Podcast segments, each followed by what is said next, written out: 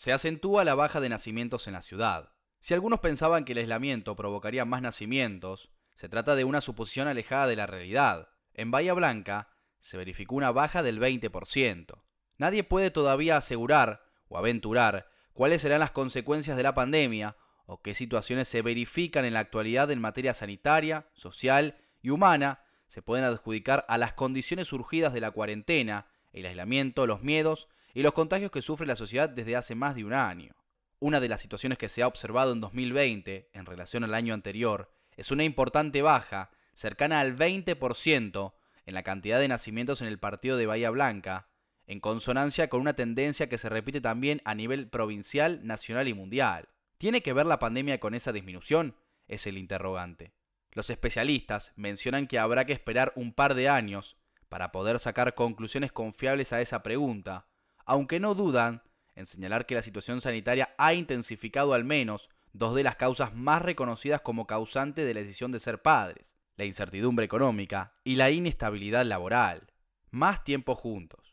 Una de las situaciones que generó la pandemia es la mayor cantidad de horas de convivencia familiar, a partir de instrumentarse la modalidad de trabajo en casa, de las restricciones a circular y otras medidas derivadas por la presencia del coronavirus. De ese cambio de hábito, varias posibles consecuencias, parejas que se desgastan, otras que se fortalecen, separaciones que se aceleran, diferencias que se pulen.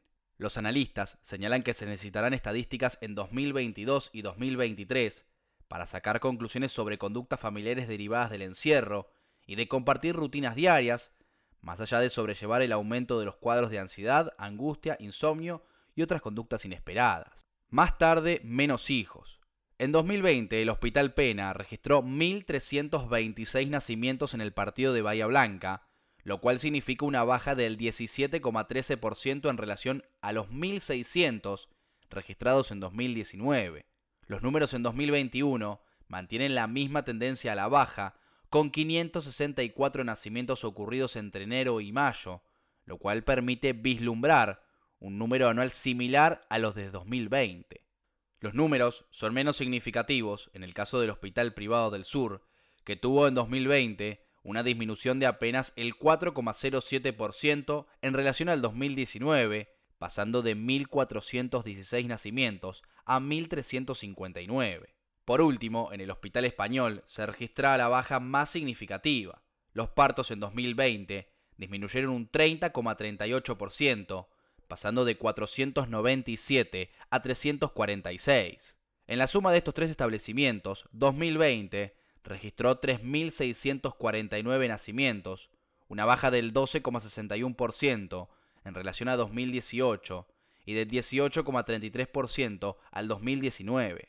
Vale decir que durante la pandemia, la baja en la cantidad de nacimientos se acentuó contra lo que podía suponerse de manera intuitiva que compartir más tiempo las parejas podía derivar en más embarazos.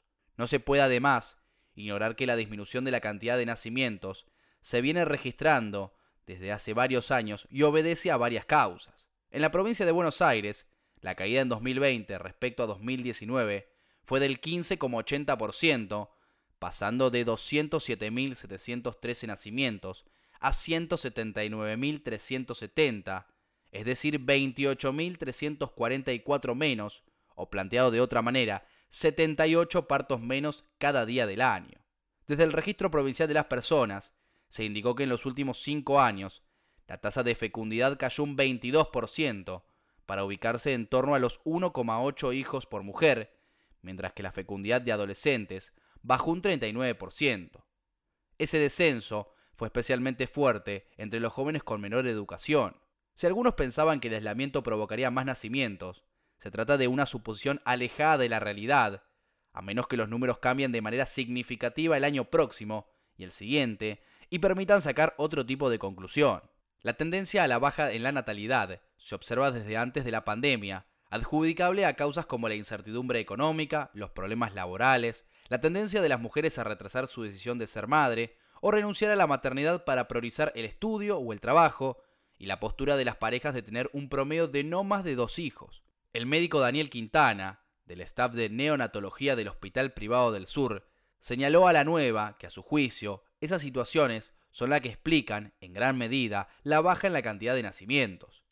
Hay que considerar entre las razones que hoy las mujeres ubican la maternidad en una edad mucho más avanzada, alrededor de los 35 años, y en general se registra un promedio de dos hijos por familia, no más, señaló.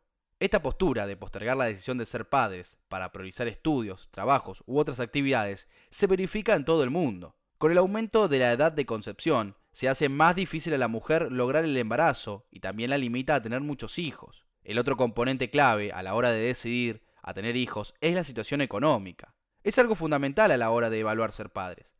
Las parejas consideran si están en condiciones de afrontar la educación y el mantenimiento adecuado de sus hijos, agrega el profesional. En los hospitales públicos también se advierte como decisiva la situación habitacional de la familia y la inestabilidad laboral. Otro componente clave en el descenso de nacimientos, es decir, de los estudiosos, la política pública, se viene desarrollando en los últimos años en materia de prevención de embarazos. Ese control ha resultado altamente efectivo a partir de varias herramientas implementadas, dijo Quintana. La pandemia. Por eso la pandemia, acaso de manera indirecta, tiene también su impacto en la baja de nacimientos. Desde el momento en que ha generado un panorama preocupante en materia laboral y de ingresos, así como una gran incertidumbre de hasta cuándo se mantendrá esta situación sanitaria. El tema está en la agenda de varios países del mundo, que señalan una relación entre la crisis sanitaria y la caída de nacimientos, a reconocer que la afectación económica tiene directa relación con la planificación de la concepción. La falta de trabajo tiene severas consecuencias, desde la pérdida de la obra social hasta la merma del poder adquisitivo que impide afrontar determinados gastos. El antropólogo platense Héctor Laite, que trabaja en un libro sobre las consecuencias que dejará la pandemia, cree que el impacto de la situación sanitaria generada por el coronavirus se verá en los próximos años e incluye a la disminución de nacimientos entre esos efectos no solo por la situación que atraviesan los hospitales o el riesgo de contagio, sino por asumir las parejas que no es un momento adecuado para traer una vida y enfrentar las formas de crianza que impone la enfermedad. La pandemia nos pone en un lugar donde la falta de perspectiva es fundamental. Un hijo es la extensión de un proyecto de vida y es posible que muchos postreguen su decisión de tenerlo en este contexto, manifestó Laite. El amor en tiempos de pandemia.